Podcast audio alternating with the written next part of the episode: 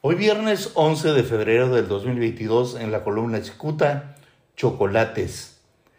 Decepcionado con el gobierno federal porque su auto chocolate quedó fuera del programa de regularización, don Armando está convencido que los asesores del presidente López Obrador no le dijeron que la mayoría de las personas con automóviles irregulares son japoneses por ser más económicos y esos, esos autos quedaron fuera del decreto presidencial.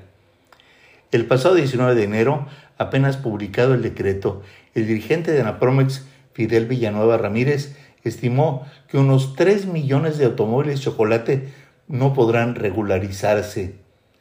Y es que el humilde don Armando es propietario de un vehículo Nissan Sentra modelo 2002 que le compró hace dos años a uno de sus vecinos residente de la marginada colonia El Pipila, en la zona este de Tijuana, don Armando reconoce que se puso feliz al escuchar al presidente López Obrador anunciar a mediados de diciembre la implementación de un programa que legalizaría los autos chocolate por una modesta cantidad de dinero.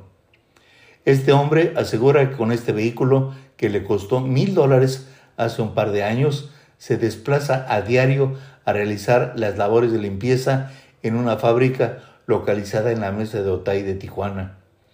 Con 66 años a cuestas, don Armando está convencido que al invertir en su vehículo puede ahorrarse la inversión que hacía diario en los camiones.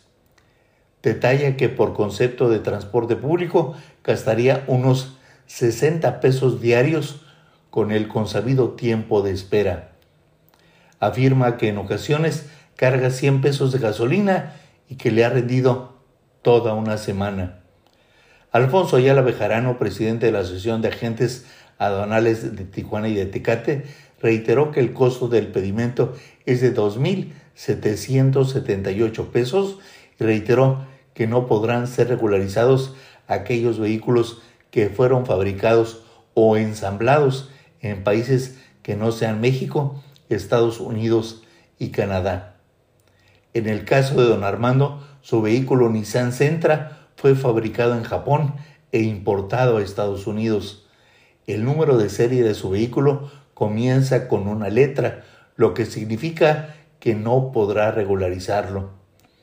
Personajes dedicados a la comercialización de vehículos usados subrayan que los dueños de automóviles chocolate deben revisar el número de serie del vehículo se localiza en el tablero de cada auto y así cerciorarse si acaso no es susceptible a la regularización. Algunos vivales pueden abusar de la necesidad de la gente y pedirles alguna cantidad de dinero.